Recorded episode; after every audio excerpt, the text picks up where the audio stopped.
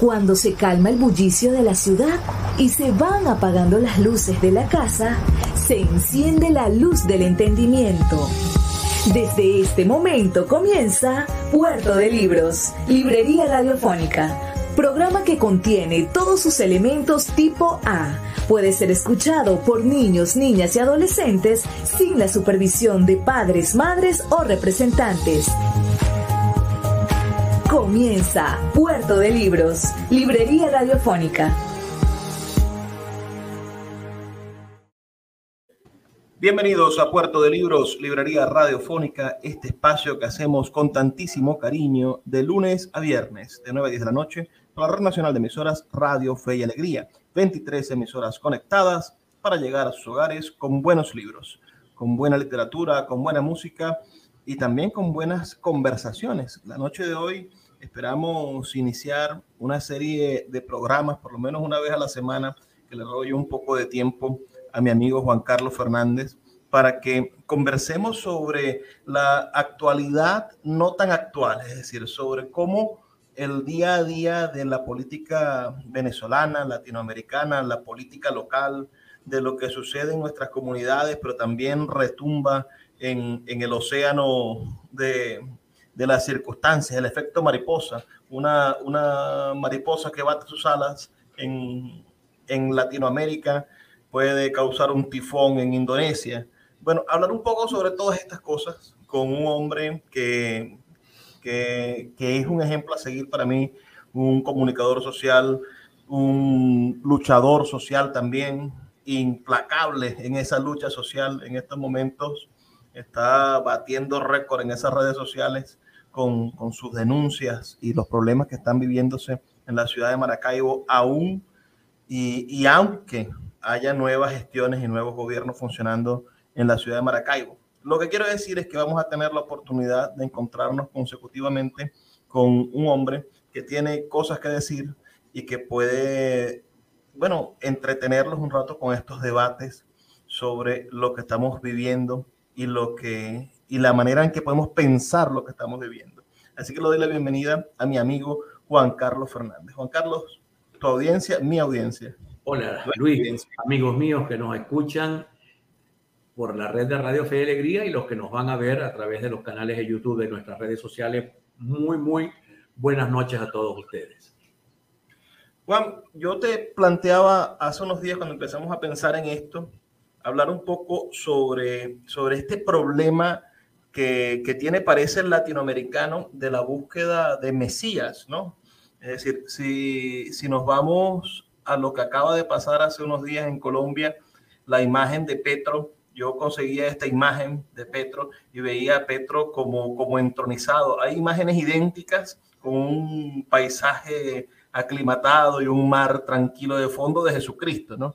Entonces, vemos la manera en la cual el lenguaje político latinoamericano vende vende al, al hombre que es la salvación, que no son los partidos políticos ni las ideas, sino que son los hombres los que salvan la situación. No es como lo que pasó en Estados Unidos hace poco y era, no importa quién sea, si es Biden o quien sea que vaya a ser el candidato, lo importante es que no, que, que sea un demócrata, ¿no?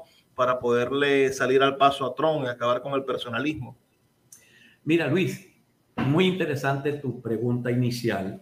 Eh, yo creo que eh, más que un problema venezolano, un poco hablando de aquel libro de Laureano Vallenilla, donde describía exactamente la sociología del venezolano, el hecho de andar buscando siempre un hombre a caballo. Yo creo que eso ha avanzado a Latinoamérica, pero ha avanzado al mundo con la crisis de las democracias. Fíjate tú que tenemos en este mundo 37 democracias perfectas de 195 países. O sea, la mayoría de los países viven regímenes dictatoriales o regímenes eh, eh, autoritarios o regímenes teocráticos. Pero las democracias... La, excepción es la democracia. Señor. La excepción es la democracia. La excepción en este momento es la democracia. Fíjate tú que la, eh, lo que está, la comisión que está investigando el asalto al Congreso norteamericano ha determinado, y esperemos su, digamos, su conclusión, que el señor Trump sí jugó a un golpe de Estado, jugó a desconocer las instituciones, envió a la gente a asaltar al Parlamento, al Congreso de ese país, y eso eh, fue en los Estados Unidos de América. Es una situación compleja, pero ayer acaban de haber elecciones en Francia y la derecha aumentó, la señora Le Pen aumentó al 15% del Parlamento. Hay una crisis en, Rusia, eh, a pesar de lo mal que nos puede caer o no, Putin eh, tiene mayoría total. En, en El Salvador Bukele tiene el 95% de aprobación y son hombres que pasan por encima de la ley porque yo creo que lo que está ciertamente en, en, crisis es la república. Las leyes están en crisis, las constituciones están en crisis. Pareciera que no dan respuesta a las necesidades de densos sectores de los pueblos que son regidos por esas constituciones y que son regidos por muchos hombres que no respetan las constituciones. Cuando, dice la República, no hago sino remontarme a, Rusia, perdón, a, Roma, porque Roma es el mejor ejemplo del nacimiento de un modelo exitoso como el modelo republicano, ¿no? Quizá saltando las, las diferencias de la República de la Ilustración, por supuesto, esa república pensada en el siglo XVII, ejecutada en el siglo XVIII, pero el modelo romano finalmente nosotros recordamos o, o la épica que nosotros que nos hacen recordar siempre no son los 300 años de república que instituyeron la ciudadanía como principio, que donde está depositado todo el derecho romano, donde están los discursos de Cicerón, sino que llegan a nosotros como, como grandes épicas y la iglesia también rescata esa épica porque fue parte de la última etapa del, del, imperio, ¿no? La creación del imperio. Es decir, nosotros vemos en Julio César al gran hombre, cuando Julio César podríamos considerarlo el, el, bárbaro destructor de la república, el hombre que hizo y deshizo hasta que consiguió um, quitar importancia al Senado y, erigirse él como, como, como el superhombre. Ah, bueno, porque la, la República Romana eh, a pesar de todo el gran esfuerzo que se hizo, ellos crearon una figura que la crearon para tiempos de guerra, que fue el dictador. Todo el poder descansaba sobre el Senado hasta que entraban momentos de guerra. Cuando entraban momentos de guerra, el Senado designaba al dictador. Y el dictador llegó un momento en que se creyó semidios y quiso quedarse con el poder. Y, hubo dictadores, bueno, Nerón le metió fuego a la ciudad en un, momento de locura. Eh, eh, siempre está la figura humana, el hombre todopoderoso que se siente todopoderoso, que su ego va, es más grande que las propias instituciones que lo llevaron al sitio donde está y se convierten en dictadores. Solo que en Roma legislaron sobre eso y tenían su derecho a elegir dictador en momentos de guerra. Nosotros en las pérdidas de la democracia eh, más bien esto va orientado a la insatisfacción, en mi opinión, de las grandes eh, mayorías sociales. Hoy hice una entrevista a un muchacho venezolano que está en Bogotá y él me planteaba todos los temores que tenían los venezolanos ante la posibilidad de que Petro eh, derive hacia la dictadura venezolana o hacia lo que ellos consideran el autoritarismo de Maduro. Y yo le pregunté, ¿pero qué piensa el señor de la calle que te vende café, el colombiano, el mesonero? Me dijo, no, todos votaron por Petro, porque ellos son desclasados. Ellos no tienen acceso a vivir en una sociedad donde haya movilidad social, donde estudias y te, y te elevas, porque en Colombia la educación es privada, por lo tanto el que nació cafecero, cafecero se va a quedar y va a vivir en el estrato 1 o en el estrato 2. Eso trajo a Petro al poder. Yo aspiro yo creo que con Boric hasta ahora no me he equivocado. Aspiro a que Petro gobierne como Boric y no gobierne como Maduro, pero seguimos en el problema de buscar hombres que resuelvan la situación y no modelos políticos que resuelvan la situación. Porque en algún momento, hace muchísimos años, Luis, disculpa, en algún momento hace muchísimos años, yo era más o menos un adolescente, eh, caían los gobiernos en Italia. Yo creo que Italia tuvo en un año más presidentes que meses en el año, pero el sistema no caía, porque el sistema es robusto, parlamentario, con un presidente, con un primer ministro electo por el parlamento, los pesos y contrapesos funcionan. Entonces, aunque haya un hombre distinto en el poder, no cambian las reglas del juego. Eso es un éxito de los italianos en aquel momento y, creo que lo ha sido durante muchísimo tiempo, así como el de los alemanes que salieron ya de la señora Merkel 15 años después de gobierno y hoy está este señor un poco, todavía falta identificarlo hacia dónde va a derivar, pero el sistema alemán pareciera no quejarse del cambio de gobierno. Mira, yo, yo lo veía también, es decir, la, idea mesiánica, me gustaría volver a aquella cosa, ¿no? Que, que quizás es el, el, error que cometen algunos colombianos al votar por Petro. Vas a votar por Petro porque Petro es la solución. Aunque Petro insiste que no es él, sino que son un montón de cosas alrededor que él va a hacer como cambio, la gente sigue tomando al hombre como el, como el tótem, ¿no? Como, como, y, y, vuelvo a Roma por la idea de, de la destrucción del, de, del, del Senado. El Senado agrede a Julio César, lo acuchilla el propio Senado, porque el tipo había traicionado a la República. Y allí se emprende una guerra. Y de esa guerra sale triunfador el, el ahijado de, de, de, de, Julio César, con el apoyo de las masas populares. Por ese entonces pasó el cometa Halley por encima de Roma. Uh -huh. y, y, el discurso de lo de, que, que, podemos decir, de, de, en ese momento los medios de comunicación eran los tribunos, ¿no? El, el, el hombre que se paraba en el ágora a, a decir las cosas. El, el, discurso del tribuno era que ese era el espíritu de Julio César que le daba el apoyo a, a, a Octavio, ¿no? A, a, su, a, su, a su descendiente. Siempre, siempre el tocado. Y aquí en Venezuela vivimos uh. con la idea de, de, de, de, ser hijos de Chávez, ¿no? Que, que quizá ya no está muy de moda, pero to, todos estos líderes vienen, vienen como segmentados por la idea de ser hijos de un, de un gran superhombre. Vamos a hacer una pausa, Juan, y en el segmento siguiente vamos a hablar sobre, sobre esto, sobre, sobre esta herencia política. ¿Quiénes, ¿Quiénes heredan a los políticos y a los superhombres de, de, de la política latinoamericana? El poeta Luis Peroso Cervantes le acompaña en Puerto de Libros, Librería Radiofónica, por Radio Fe y Alegría, con todas las voces. Escuchas Puerto de Libros con el poeta Luis Peroso Cervantes. Síguenos en Twitter e Instagram como arroba Librería Radio. Seguimos aquí en Puerto de Libros, Librería Radiofónica, esta noche compartiendo con mi amigo Juan Carlos Fernández. Y bueno, le estaba, estábamos conversando en el segmento anterior sobre, sobre la herencia política. Uh, ¿quiénes, ¿Quiénes han heredado a quién? Es decir, ve, vemos, yo, yo siento que Petro llega sin herencia.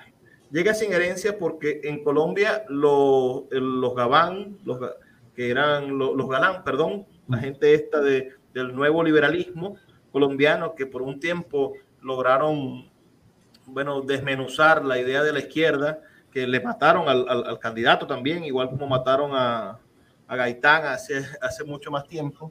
Esta gente le dio la espalda a Petro, ¿no? Y, las izquierdas clásicas, las izquierdas institucionalizadas, le dieron la espalda a Petro. Todos estos movimientos que conforman el pacto histórico son movimientos, digamos, minoritarios, marginales, que han funcionado siempre a, a, destajo de la política. Y tanto así que lo que podría ser la izquierda inteligente de Colombia, pensemos en, en Sergio Fajardo, por ejemplo, que, que, conquistó desde un pensamiento progresista la, la, alcaldía de Medellín y después fue gobernador del, del departamento y, y, finalmente se lanzó a la presidencia, ha lanzado un par de veces a la presidencia a e, estas figuras que vienen a ser la oposición del, de la oligarquía colombiana, todas le dieron la espalda a Petro. ¿Qué, qué opinas tú? ¿De dónde viene esa herencia petrista? ¿Es heredera Mira, de quién? Veo dos cosas. Una, si le quitas, eh, cuando Francia Márquez fue candidata en, la primera vuelta para elegir a los precandidatos, a los candidatos, ¿no? Francia sacó 700 mil votos y Petro ganó por 700 mil votos. Yo creo que Francia le abonó a Petro una buena cantidad de votos. Por lo tanto, eh, me parece muy interesante esto porque ¿qué hereda Petro? Petro habla, además del, tema económico, de, los impuestos, él habla de volver al país agrícola, de invertir en, en agricultura y en conocimiento. Son sus dos frases más notables en materia económica. ¿Y a quién está heredando él? A ver, si yo te digo, pudiera estar heredando a la guerra de Marquetalia, a la guerrilla de Marquetalia. La guerrilla colombiana no, era una, no es una guerrilla narcocomunista como, como, como, la, como a lo mejor derivó en eso, pero esa guerrilla comenzó en Marquetalia en una guerra campesina. Tiro Fijo era un campesino que estaba defendiendo su derecho a la tierra. Y ayer veía un video después de, del triunfo de Petro, yo me puse a ver, a investigar un poco los orígenes de todo este conflicto colombiano y en los últimos dos años han muerto 1.200 líderes sociales que son defensores de los campesinos sin tierra, defensores de los indígenas sin tierra, que en Colombia los asesinan, los matan. Entonces, ¿qué creo que reivindicó Petro? Petro reivindicó al campesino sin tierra o despojado de su tierra. ¿Qué reivindica Francia? Francia reivindica a los negros de las costas colombianas que no tienen, que además es un país que segrega a sus propios habitantes de color, los paisas, eh, eh, de, los paisas, los parceros, esos señores eh, terratenientes colombianos no, no, conocen un negro en su familia. Ese es un país como Cuba que tiene un profundo racismo. Entonces yo siento que Petro logró como levantar, a, ver, la gente decía sobre Chávez algo que yo creo que le cayó a Petro, que le cae a Petro, que él visibilizó a la gente pobre, que es la mayoría de Colombia al visibilizarlos, evidentemente, me está hablando a mí. Yo vivo por allá en el Valle del Cauca, en un pedacito de tierra que era más grande, pero el, el, terrateniente al lado me lo redujo. Yo vivo a orillas de Santa Marta o a orillas de Cartagena en una ranchería pobre, o vivo aquí en Maicao, en Río de Hacha, o en La Gabarra, en una ranchería pobre, en La Gabarra de aquí del, del departamento de La Guajira, o en La Gabarra del departamento este que queda pegadito a, a, a Cubo. Entonces, estamos hablando que cuando tú ves el mapa electoral, por Petro votó la periferia de, las, de Colombia, ves el mapa y en el centro votó la gente por el señor Rodolfo Hernández, excepto Bogotá y un poco Medellín, y luego es el resto de la periferia donde viven los campesinos, donde viven los pobres. Yo creo que el resto, eh, Petro asumió un riesgo tremendo. Yo creo que no o sea, muchísima gente asume riesgos. ¿Cómo va a ser Petro para reivindicar a la gente pobre en Colombia? Va a tener que entenderse con la oligarquía colombiana, que no va a poder desaparecerla de golpe, porque eso no va a poder ser. Va a tener que entenderse con las Fuerzas Armadas colombianas, que son unas Fuerzas Armadas anticomunistas, porque han venido luchando durante los últimos 50 años en contra de la guerrilla va a tener que entenderse contra el Plan Colombia, que tiene ocho bases norteamericanas en territorio de ese país. Y va a tener que entenderse con la disidencia de la FARC y se va a tener que entender con el paramilitarismo que ha sido aupado y financiado por los sectores oligárquicos, sobre todo de la oligarquía rural colombiana, para mantener el control sobre las tierras. Entonces Petro está, ah, se metió en un baile muy complejo. Yo le deseo toda la fuerza. Faltan los narcotraficantes que ahora tienen fuerza, ¿no? Mira lo que hicieron este mismo año de tomar el país, ¿no? Después de haber metido preso a Otoniel. Claro, claro. Falta también ese mundo del narcotráfico eh, que quizás con unas leyes más permisivas en materia de distribución, en materia de consumo, claro, no aquello que dijo el señor Rodolfo que me parecía de loco, era convertir al Estado en un narcotraficante.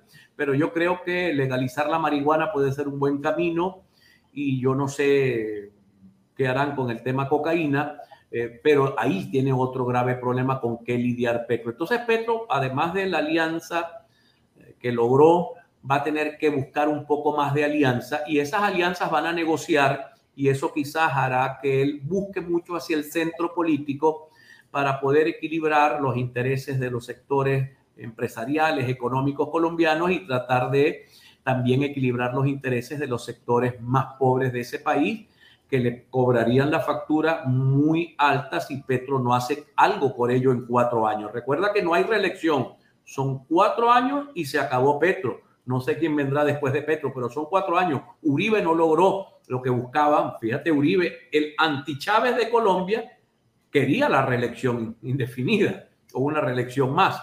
Y eso se lo negó el país y ahora, eh, sobre todo hay una cosa que me parece fundamental. Yo creo que Petro debe avanzar en la paz.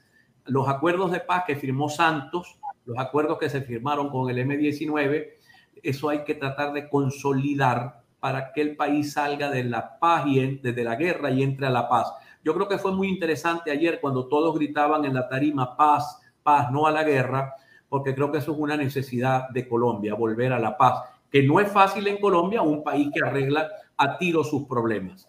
Mira, me, a mí me, me pareció que Petro le sacó un poco la banqueta a Nicolás Maduro y a algunos, y a algunos hombres de la izquierda latinoamericana Claro, él es mucho más discreto que Boric, ¿no? Que, ha hecho aseveraciones muy fuertes, o que Fernández, que en algún tiempo dijo que pertenecía todavía al grupo de Lima, etcétera. Pero, pero vi a, Petro con aquello de que venía una nueva época de la izquierda en Latinoamérica, que no era una izquierda petrolera, que no era una izquierda consumista, sino que era una izquierda agraria.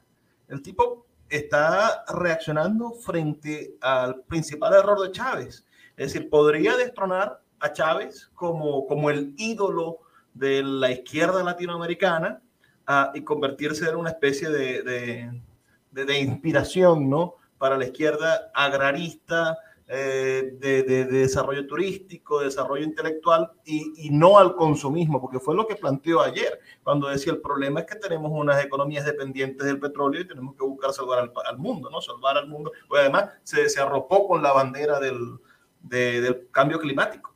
Sí, que por cierto es la misma, allí se parece mucho al discurso de Biden, el discurso de Petro sobre el tema ambiental y cambio climático. Y yo creo que él apunta bien. ¿Por qué apunta bien, Luis? El petróleo en Venezuela, cuando PDVSA era una de las, entre las cinco grandes empresas petroleras del planeta, solo empleaba 40 mil personas. O sea, no era una empresa que le sirviera a la población en términos de empleo, de empleo digno y empleo a largo plazo. Entonces el petróleo evidentemente va a estar presente en nuestras economías por mucho tiempo, pero yo creo que él tiene razón cuando mezcla, porque no puede haber agricultura sin conocimiento. O sea, no es lo mismo un campesino colombiano arrastrando una, un arado con dos bueyes que un campesino alemán con un tractor. Eso no es lo mismo. Entonces tiene que haber el campo, pero ya no el campo ese eh, que pensábamos cuando la reforma agraria de Rómulo Betancuro. Y tiene que ser un campo con tecnología, con altos niveles de producción y mm, eso me hace pensar en algo que le dije yo a Hugo Chávez en la campaña, todavía no había llegado el 1998, creo que era el 97. Yo le decía, mira, la gente que trabaja en esta finca hay que darles universidad, liceo, colegio, cines, botiquines, que tengan una vida y seguro social. Mira, Chávez no les dio nada. Tú vas al campo venezolano y sigue siendo el mismo problema previo a Chávez, el mismo problema. Seguimos viviendo los mismos problemas, eh, Luis, de, de esos momentos, porque se trata de que ya no existe campo sin tecnología. Ahora yo le escuché una frase al doctor eh, Omar, Omar Baral Méndez, recuerdas que fue gobernador del Zulia, fue un hombre de la izquierda mirista en su momento. Él decía, nosotros somos la burguesía agraria y nuestros trabajadores son los obreros agrarios que tienen que tener todos los beneficios que tienen los obreros de las ciudades. Y eso no pasa todavía ni en el campo colombiano ni pasa todavía en el campo venezolano. Entonces es una deuda eh, que tiene. Yo, ojalá y Petro en cuatro años pueda por lo menos avanzar sustituto una ruta hacia, hacia el mejoramiento de las condiciones de vida de la mayoría de los colombianos. Pero veo reforma agraria con conocimiento y eso me parece acertado. Vamos a hacer la siguiente pausa, Juan Carlos, para que sigamos en el próximo momento conversando sobre sobre estos superhombres, ¿no? Porque la gente termina creyendo que los presidentes son superhombres. Vamos a hacer una pausa, son dos minutos y volvemos con más de Puerto de Libros, Librería Radiofónica. Escuchas Puerto de Libros con el poeta Luis Peroso Cervantes. Síguenos en Twitter e Instagram como arroba Librería Radio. El poeta Luis Peroso Cervantes le acompaña en Puerto de Libros, Librería Radiofónica, por Radio Fe y Alegría, con todas las voces. Seguimos en Puerto de Libros, Librería Radiofónica, esta noche conversando con Carlos Fernández. Espero que les agrade esta conversación. Pueden enviarnos sus comentarios al 0424 672 3597 0424-672-3597 o nuestras redes sociales, arroba Librería Radio en Twitter y en Instagram. Juan Carlos Fernández es periodista, es abogado, es eh, uno de los hombres, uno de los rostros más conocidos de la ciudad de Maracaibo, porque tiene un programa de noticioso, programa de, información uh, al mediodía, de doce y media a una y media, y tiene una sintonía maravillosa, comparte y, la y, y, un hombre con, y un hombre con suerte que tiene como compadre al poeta Luis Peroso Cervantes. Esa es mi suerte de este año. Bueno, cosas que pasan. Ah, Juan Carlos, el, el panorama latinoamericano. Ganó Fernández, que fue la primera gran pelea, digamos, pre-pandemia de, de, de, de las joyas de la corona en, en, Latinoamérica, que es Argentina, ¿no? A Fernández no le ha ido muy bien. Creo que tiene una desaprobación gigantesca, tanto como la que tuvo eh, su, su, su, predecesor, que era de, de, la derecha, el señor Macri. Uh, yo presumo que si los kirchneristas no sacan un, un perfil de, de, de, crítica y de cambio al propio, al propio gobierno de Fernández, no van a lograr bueno, presentar un, un candidato que, que, gane y volver otra vez la derecha y en ese caso se van a estar um, peleando durante los próximos 20 años, una especie de, de, de, de, yo compongo y tú reparas, yo reparo y tú compones y nunca va a estar listo el pantalón. Pero en Chile ha sido abrumadora la presencia y la victoria de Boric. Boric ganó con, con un porcentaje bastante alto, uh, holgadamente, logró unir a la izquierda radical y a los centros en, en favor de un proyecto progresista y hoy presenta una propuesta de país que podría cambiar el rostro al, a, Chile. A mí me, nosotros aquí en el programa tuvimos a mi amigo Javier Villasmil, que nos estuvo hablando sobre la idea plurinacional de, de, de, de Chile, es decir, no, no, no, no nacionalista, quizás como, como puede ser el, el, pensamiento de Fernández, que habla de la Argentina y, de, y, de, y, del espíritu patrio, etcétera, sino que es un hombre que dice que Chile tiene que ser seccionado y respetadas las culturas de sus diferentes etapas y debe de haber gobiernos autonómicos en el sur, gobiernos autonómicos en el desierto, gobiernos autonómicos en diferentes espacios. Y es, el hombre tiene una, una idea de una izquierda muy moderna, una izquierda muy moderna y muy al estilo de cómo se gobiernan, por ejemplo, los Países Bajos, ¿no? que cada una de sus provincias tiene su propio gobierno, su propia manera de, de, de pensarse, sus protecciones dialectales, etcétera, etcétera, etcétera. Y, y vemos más arriba a, a Castillo, que, que, gana en Perú, pero gana con, con, con un margen apretadísimo y, y que representa todo lo contrario a lo que nos puede presentar Boric o lo que nos puede presentar Fernández. Fernández es la continuidad de, del, del kirchnerismo. Uh, Boric es una izquierda sumamente europea y a, y a, y a la vanguardia. Y, y, Castillo llega también al poder con ayuda de maestros, de comuneros, pero, pero denota que no sabe nada, es decir, que es un hombre sin preparación para ser presidente y cuando habla nos dejan mal. Bueno, por eso yo no creo mucho en esa tesis de, del foro de Sao Paulo, del foro de Puebla, de, de, de, esas cosas que no indico que no se hayan reunido varios de ellos, pero eh, son muy distintos. O sea, el señor Castillo es un personaje insentable de la política latinoamericana de izquierda o de derecha. Eh, el, señor Fernández ha tenido que luchar con una hipoteca que tiene Argentina, que él tiene, que es la hipoteca de su vicepresidenta, la señora Kirchner, que fueron gobiernos muy malos en Argentina. Entonces él no gobierna solo, gobierna con la señora Kirchner.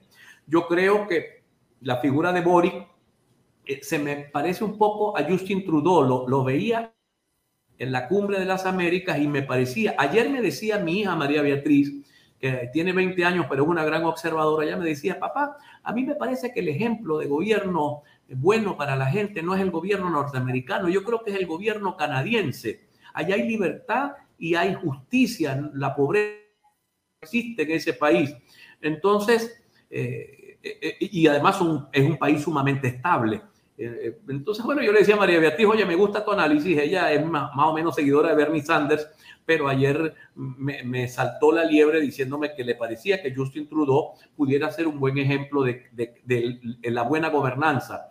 Y yo creo que, mira, Boric puede hacerlo, Petro con sus circunstancias puede hacerlo, Fernández no lo puede hacer, yo creo que Lula puede hacerlo, puede ayudar muchísimo. Lula sacó 30 millones de personas en el Brasil de la pobreza, que no es cosa menor. Eh, creo que Mujica dio un ejemplo, Tabaré Vázquez dio un ejemplo de gobiernos de izquierda democráticos que buscaron, digamos, no distribuir, sino ampliar la base de riqueza para que los impuestos pudieran ser distribuidos hacia más ciudadanos, mejorar condiciones de vida y mejorar el acceso a la condición de vida buena a largo plazo. Ayer me pareció muy curioso decirle, escucharle a Francia decir, bueno, ahora los colombianos vamos a vivir sabrosos, porque la, la campaña de Francia era que los colombianos tenían derecho a vivir sabroso, porque es una frase muy costeña, muy, muy de la costa colombiana. Y yo deseo de verdad que los colombianos puedan vivir más o menos sabroso. Eh, yo creo que los venezolanos también queremos vivir más o menos sabroso y, cualquier país del mundo quiere vivir. Importante insertar América Latina en el mundo, en el mundo, eh, digamos, del conocimiento, en el mundo de la creatividad, en el mundo de las artes, en el mundo de las ciencias. Yo creo que lastimosamente también América Latina es asimétrica, es muy, muy asimétrica entre sí misma. No es lo mismo hablar de Chile que hablar de, Haití o que hablar de Paraguay al lado de Uruguay. La diferencia es abismal y, son vecinos, comparten frontera, la triple frontera. Entonces, estamos hablando de que no va a ser una misma cartilla la que va a aplicar el foro de Sao Paulo, porque no puede ser posible. Me, pareció muy simpático que Andrés Manuel diría esta mañana, eh, hoy amanecimos bailando cumbia, dijo en la rueda de prensa de la mañana. Bueno, pero Andrés Manuel acaba de ganar las elecciones de, seis gobernaciones que hubo, ganó cuatro, lo cual significa que los mexicanos están votando todavía por Morena, están votando por Andrés Manuel, aunque no le guste a mucha gente eh, fuera de, de allí, pero yo veo que los mexicanos están votando por esa izquierda que, bueno, que es moderada, que es centrista, que también es rupturista, porque hay que ser rupturista de muchas cosas que en nuestro modelo y en nuestro sistema, eh, eh, oye Luis, hay que romper, hay que romper. Queda un triángulo, el triángulo Cuba, Nicaragua, Venezuela. ¿Crees que, que se van a acercar alguna de esas tres eh, ideas políticas de la izquierda que, por más de que llamaron que era la izquierda del siglo XXI, pareciese que, que fuese la izquierda del siglo XIX. Ah, estas izquierdas podrían, podrían acercarse al modelo de Petro, podrían inspirarse en el modelo de Boric. Mira, yo creo que quien más va en esa dirección pudiera ser Maduro. Fíjate tú que Nicolás Maduro está aplicando desde hace dos años un modelo muy neoliberal en Venezuela. Bajos salarios, liberación de aranceles, liberación de tasas, eh, de tasas cambiarias, liberación de las tasas impositivas, eh, desregularización del mercado hasta casi convertirlo en un mercado anárquico. Eh, a lo mejor Nicolás Maduro ya va por el 21% de apoyo en las encuestas. vaya, mira, cuando ganó el sandinismo en Nicaragua, el sandinismo llegó con unos métodos terribles, amigos míos, porque yo pertenecía a la coordinadora Simón Bolívar, amigos míos lo fusilaron en Nicaragua bajo el gobierno sandinista y ellos eran sandinistas.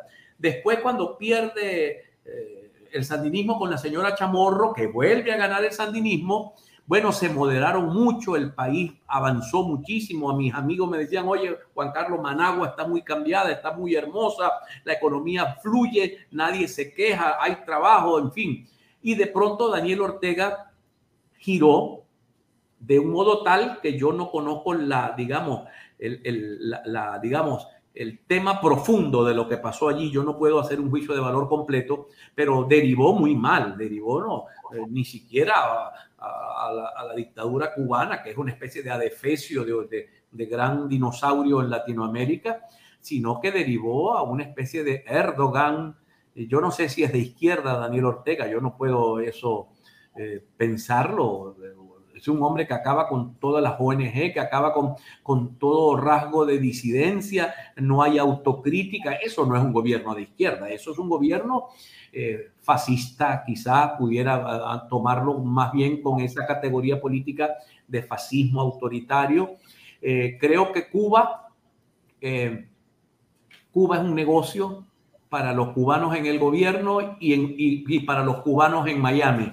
Eh, yo hubiese seguido las políticas de Barack Obama de apertura y yo creo que hubiese avanzado mucho más rápido la democratización de Cuba con el gobierno de Obama en Estados Unidos que con el gobierno de Trump o con el gobierno de Biden que apenas ha dado unos pequeños movimientos todavía muy tímidos con respecto a Cuba. Mira, que, me, me parece interesante y quizás te voy a dar mi opinión, me meto pues ya que no es una entrevista, sino que es una conversación, claro. voy a, una conversación de, compadres. Voy a darte mi opinión sobre este asunto. Yo, yo sí creo que, que Venezuela tiene una base eh, de, de población que cree en las políticas de izquierda. Evidentemente, Acción Democrática, Un Nuevo Tiempo, eh, pensemos hasta, bueno, en algún momento, por lo menos lo que está escrito de, de, voluntad popular, lo que está escrito, porque ellos hablan de, de socialdemocracia, ¿no? La gente de fuerza vecinal, son, son personas que tienen un planteamiento en el cual el Estado debe intervenir en la solución de los problemas. Y ese es el principio del progresismo de izquierda, es decir, el Estado no puede quedarse de manos atadas cuando los hospitales no funcionan. El Estado no puede quedarse de manos atadas cuando la educación es desigual. El Estado debe intentar ofrecerle la mayor cantidad de oportunidades a los individuos para que tengan las mismas oportunidades, para intentar separar la brecha generacional que tiene, que, están en los, en los, grandes países. Es decir, Estados Unidos se debate, Estados Unidos, la gran democracia liberal, se debate en el hecho de tener que apoyar más a los negros porque tienen encima 150 años de, nación esclava y de, y de, exclusión. Es decir, para poder ser verdaderamente igualitarios, el Estado debe tener políticas de inclusión social y de, inversión que logren crear igualdades, porque mm, el ser humano no es igual. La igualdad es una necesidad que hemos nosotros fomentado en la sociedad pero lo cierto es que el hombre es el depredador del hombre. Si, fuese, si, si, si, no tuviésemos sociedad, si no tuviésemos un Estado, si no nos hubiésemos compuesto para poder vivir mejor, bueno, nos estaríamos matando en este momento. Viviríamos las películas estas, La Purga o cualquiera de estas películas horrorosas donde cada quien es sálvese quien pueda y tendríamos tecnología, pero para acabarnos unos con otros. Nos nosotros pasamos de la horda que es un montón de gente que se une para poder salir a, matar a un mamut y, comer todos el mamut. Cuando se matan el mamut, se empiezan a matar entre ellos a ver quién se come la costilla. Pasamos de la horda a la sociedad. Entonces, sí creo que Venezuela tiene muchísima gente que cree en las izquierdas y que, y que no están dentro del diálogo de Twitter Venezuela ese diálogo de odio extremo a las izquierdas, a los comunistas, al progresismo. Yo creo que la gente de pie, la gente que vota, la gente que está en Venezuela, tiene esperanzas tanto como de que cambien las cosas en el gobierno que impera, como que venga un gobierno que no sea ni de Maduro ni de la oposición. Esto lo digo porque, porque viene, viene, viene la idea o, o el sueño de que se pueda conseguir una, una alternativa, una alternativa de cambio en apenas un par de años, que son las elecciones presidenciales. Te voy a detener antes de que comentes y hablemos al final de Venezuela, porque es hora de hacer una pausa. Son dos minutos, escuchamos los mensajes de Radio Fe y Alegría y ya volvemos con más de este programa Puerto de Libros, Librería Radiofónica. El poeta Luis Peroso Cervantes le acompaña en Puerto de Libros, Librería Radiofónica, por Radio Fe y Alegría, con todas las voces. Escuchas Puerto de Libros con el poeta Luis Peroso Cervantes. Síguenos en Twitter e Instagram como arroba Librería Radio. Así llegamos al último segmento de nuestro programa aquí en Puerto de Libros, Librería Radiofónica, esta noche conversando con mi compadre, con mi amigo Juan Carlos Fernández, quien, quien también tiene estudios de posgrado en ciencias políticas. Juan, eh, cuéntame un poco cómo tu ojo de, de estudioso de la ciencia política podría intentar definir esta, esta necesidad que tiene el venezolano de acercarse e, es, y es lo que yo me pregunto, ¿es consciente el venezolano que, que la gran mayoría de los venezolanos tienen un sentimiento de izquierda, es decir, creen que el Estado debe de apoyar y intervenir para la transformación social del país? ¿O es el resultado de inconsciente del paternalismo? ¿Es el resultado inconsciente del, de la presencia de, de, Acción Democrática, que era un, partido que, bueno, intentó reescribir la historia, y, y, de la derecha paternalista, porque Pérez Jiménez era de derecha, pero era una derecha paternalista que intentaba suplir las necesidades de todos los habitantes. Ah, ¿crees pues fíjate, fíjate, que es interesante lo que dices, Luis, porque la oposición venezolana tiene cuatro gobernadores. Los cuatro, todos fueron adecos. Uno es del Nuevo Tiempo, que es el del Zulia, socialdemócrata, de centro izquierda, Manuel Rosales. Galíndez en Cogede viene de Acción Democrática. Morel Rodríguez en Nueva Esparta, que hoy milita en Fuerza Vecinal, pero viene de Acción Democrática. Y Garrido en Barinas es ADECO. Entonces estamos hablando que eh, la población se inclina por gobernantes de centro izquierda. Y que ADECO es ADECO hasta que se muere, ¿será verdad? Mira, yo creo que la gente en Venezuela tiene una, una idea que, que, se mueve y se ha movido históricamente, por lo menos en los últimos eh, años, se movió entre la, la, doctrina social de mercado y la doctrina socialdemócrata de tanto Estado como haga falta y tanto mercado como haga falta. Eh, y yo creo que eso es lógico, eso es lo obvio. O sea, yo, yo soy un hombre de centro político, yo me considero un hombre de la centro izquierda eh, que quiere ser avanzada en Latinoamérica y yo creo que eh, podemos hacer un gran trabajo intentando acercar al pensamiento socialdemócrata en sus versiones eh, humanistas y en sus versiones, digamos, de, socialistas, digamos que pudiéramos decir a, acción democratistas y, y nuevotiempistas con, con la gente de, de Fuerza Liberal que son eh, humanistas. Entonces eh, surge una teoría que ahora le llaman el ordoliberalismo, que intenta acercar las dos filosofías en la economía social de mercado. No puede haber un mercado sin que el Estado intervenga para ayudar a la gente y equilibrar las fuerzas, porque si tú le dejas todo al corporativismo, oye, te pasa lo que pasó eh, ¿Por qué la gente no votó por Trump o por qué, la gente votó por Biden?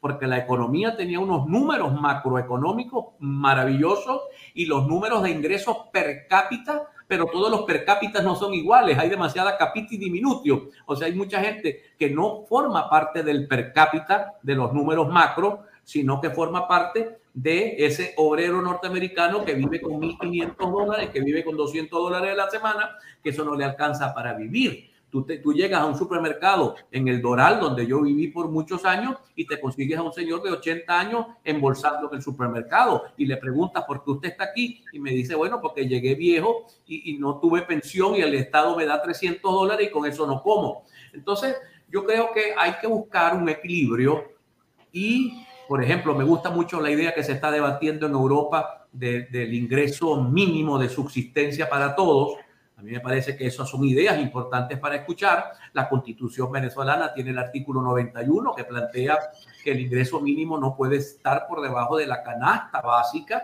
y, y, nunca hemos llegado a eso, ni en la del 61 ni en la del 99.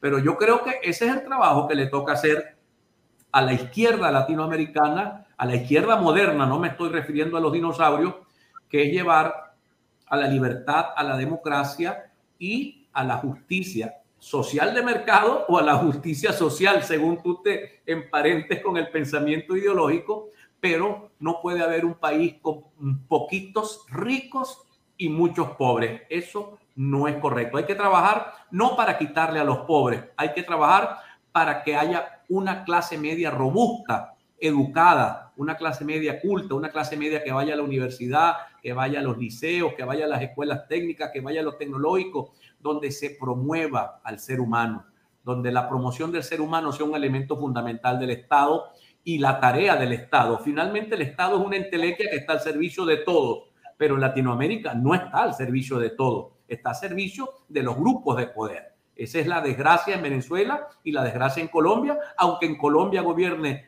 Duque de derecha y en Venezuela gobierne Maduro de izquierda. Fíjate tú qué cosa más, más, más contradictoria. Ambos gobiernos son antípodas, pero en ambos, en ambos regímenes hay pequeños grupos de enchufados de derecha y enchufados de izquierda que son los que chupan de las mieles del poder, mientras tanto las grandes mayorías siguen desposeídas. Ojalá que Petro ayude a, superar eso, que Boric ayude a superar eso. Yo creo que la izquierda latinoamericana tiene derecho a reivindicarse.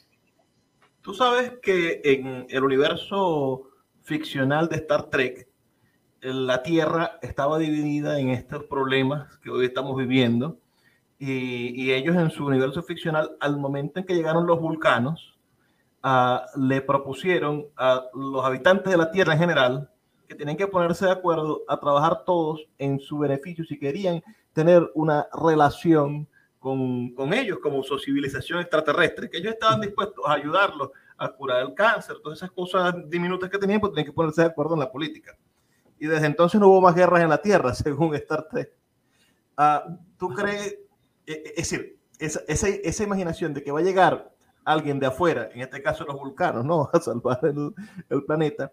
¿De qué manera podremos nosotros mantener viva esa utopía de que haya una humanidad que trabaje en beneficio de la humanidad? Mira, ahí puedes irte desde el pensamiento de Tomás Moro con su utopía hasta el pensamiento de Ayn Rand eh, con, con, con, su pensamiento objetivista. O sea, el equilibrio tiene que, tiene que haber un equilibrio entre el hombre individual y el hombre colectivo. No puede haber solo hombre colectivo y no puede haber solo hombre individual. Ese, ese es el gran reto. Ese es el gran reto. Yo creo que Mr. Spock, eh, yo conocí no al de la segunda, me gustó mucho el de la primera saga cuando yo era adolescente y los hombres de Vulcano habían descubierto la capacidad de vivir, de convivir, de crear una sociedad de colaboracionismo, que es sumamente importante, pero también Mr. Spock era un individuo, él. Entonces, ¿cómo hacer? Hay que crear un, un ser que sea capaz de vivir lo colectivo, pero a quien se le respete también su dignidad individual. Yo creo que eso es fundamental y a, mí me gustaría trabajar en esa tarea de buscar el ser colectivo, pero también preservar al ser individual. Genial, genial. Bueno, la, la, realidad de esta Venezuela, y ahora te, doy yo un poco mi opinión de lo que, de lo que veo en la calle, ¿no? de lo que entiendo de la gente, es que ni, no, no le prestan atención a estas, a estas cosas que nosotros tanto objetivizamos y le damos un matiz intelectual. La gente necesita soluciones porque venimos de un país lleno de injusticias. Los años 90 donde, donde yo crecí como niño, bueno, fueron unos años terribles que le cercenaron las oportunidades a muchísimos. Quizá vivimos una época dorada, cuenta la historia, o cuentan los que la vivieron. Ah, tú viviste parte de esa en los años 70 y 80. Otra Venezuela, una Venezuela ah, con bonanza petrolera, tal, pero una Venezuela a espaldas de lo que era el cuidado de la nación, porque ciertamente hubo crédito, ciertamente había liquidez monetaria, ciertamente había una nacionalización de la industria petrolera, etcétera, etcétera, etcétera, y una, mm, digamos, un 50% de la sociedad salió de la pobreza rural o de, o del, o de estar dependiendo simplemente de, de las riquezas del Estado, como, como pretendía en algún momento Pérez Jiménez que fuese, a, para empezar a progresar y empezar a tener una economía más o menos viva. Pero esa economía fue una economía del endeudamiento. Es decir, llegamos, el gasto público de los años 70 detonó en una sociedad endeudada en los años 80. Y en los años 80 no se vio en el impacto sino hasta los años 90. En los años 90 es donde el ciudadano vivió la quiebra del país, de un país que no podía seguir prestando, que un país que tenía un aparato tan pesado que Carlos Andrés intentó, bueno, de desarmarlo y no pudo,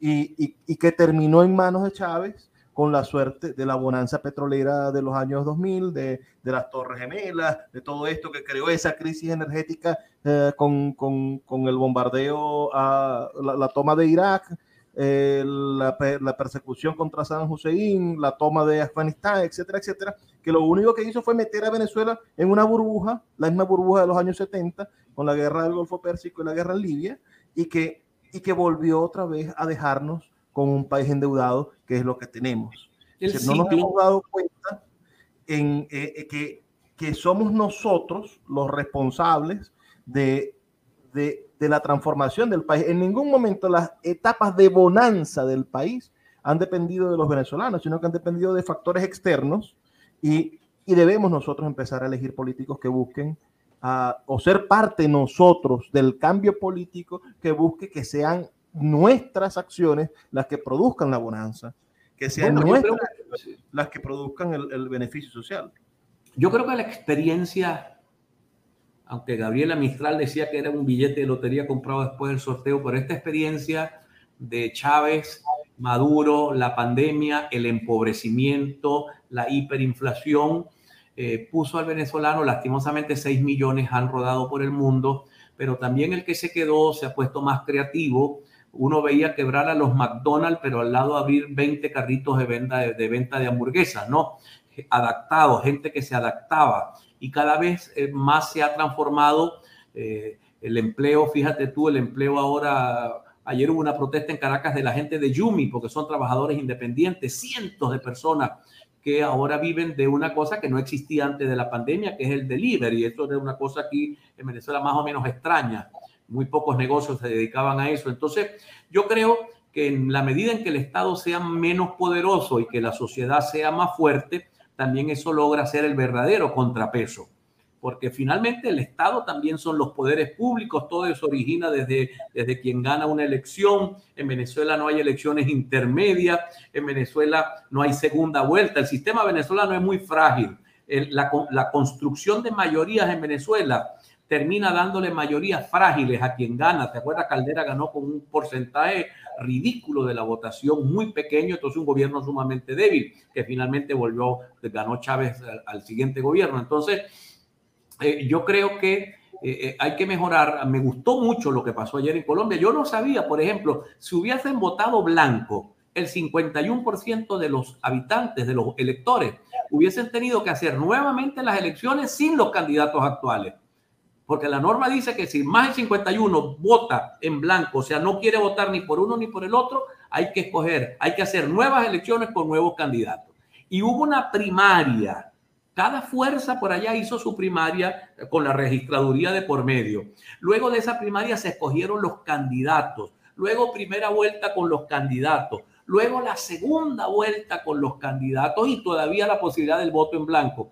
Ese sistema yo ayer estaba celebrando el Día del Padre con, con Cire con María Beatriz, mi esposa y mi hija, y yo tenía aquí en el, en el teléfono el, la app, la apps, yo no sé, yo no sé, yo no soy muy bueno con el inglés, que desarrolló la registraduría colombiana para ver en vivo el conteo de los votos. Yo vi en vivo el conteo de los votos. En Venezuela se encierran a las 2 de la mañana los rectores a decidir quién gana y quién pierde en el nombre de Dios. Hay un abismo. El, el, el, modelo electoral colombiano es mucho, mucho, mucho más avanzado que el venezolano. Por eso nadie en el mundo se atrevió a negar la elección a Petro. El primero que lo dijo fue el señor Vilken, el señor pues, secretario de Estado norteamericano, luego todos los presidentes, el presidente Duque, el mismo Rodolfo Hernández le dijo, usted ganó y yo me pongo a su lado, no sé si va a aceptar ser senador, porque también el candidato que queda de segundo le toca ser senador nato, no por elección popular, sino senador nato, o sea, eh, eh, las minorías el que quedó en minoría también entra de algún modo al poder para jugar al equilibrio de los poderes. Yo me quedé muy satisfecho con lo que vi ayer en Colombia y ojalá, y, eso se preserve, ¿no? Se preserve y ojalá que esa negra, a mí me cae muy bien, me cae muy bien por su historia, porque es como la historia de mi familia, que eran campesinos. Esa negra Francia muchacha de servicio que parió a los 16 años, que estudió en el SENA colombiano y allí se formó de técnico como en el INSE y después se graduó en la universidad y ahora es la vicepresidenta de la República. A mí esas carreras me gustan. Yo creo que esa es en esencia lo que yo quisiera ver de mi gente pobre. Que, nuestras muchachas de los barrios paran a los 16 años como paren, pero a lo mejor lleguen a ser eh, doctoras y vicepresidentas de la República. Hay que darle oportunidad. En Venezuela hay que abrir los espacios de oportunidad para la gente. Luis, eh, hay que abrirle espacios de oportunidad a la gente.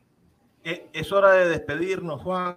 Ha llegado el momento de él se acabó en radio. De todas maneras, este, este video, esto que estamos grabando, que estamos nosotros aquí compartiendo, va a estar primero disponible en tu canal de YouTube eh, las personas que, que, nos estén escuchando desde el canal de YouTube y viendo el canal de YouTube de Juan Carlos Fernández, bueno, los invitamos a seguir nuestro canal, mi canal personal también, para que se puedan enterar del resto de los programas, porque de lunes a viernes en Radio Fe y Alegría, bueno, tenemos la oportunidad de compartir con ustedes programas sobre el mundo del libro, sobre el mundo de la literatura, sobre música, sobre aspectos más o menos culturales. Y, bueno, tenemos ahora una ventanita aquí con Juan Carlos Fernández los días lunes para conversar sobre la actualidad y este pensamiento latinoamericano que tanto nos, nos, conmueve. Esta historia de Francia Márquez me acaba de contar, me parece maravilloso, parece, parece un guion también, ¿no? La idea es como el presidente de, de Ucrania, que podremos hablar de eso la semana ah. próxima. Ese, tú, tú, ves la historia de cómo llega el Volodymyr Zelensky a ser presidente de Ucrania y parece escrito por un guionista de Netflix. Pero bueno. Hay, hay, historias de historias, sí. La de, la de Polonia con solidaridad y su presidente obrero, la de la CAP, la CAP Label en, allí también en Europa del Este. O sea, hay muchas historias. La historia de Pepe Mujica en Latinoamérica también es una muy, muy hermosa historia.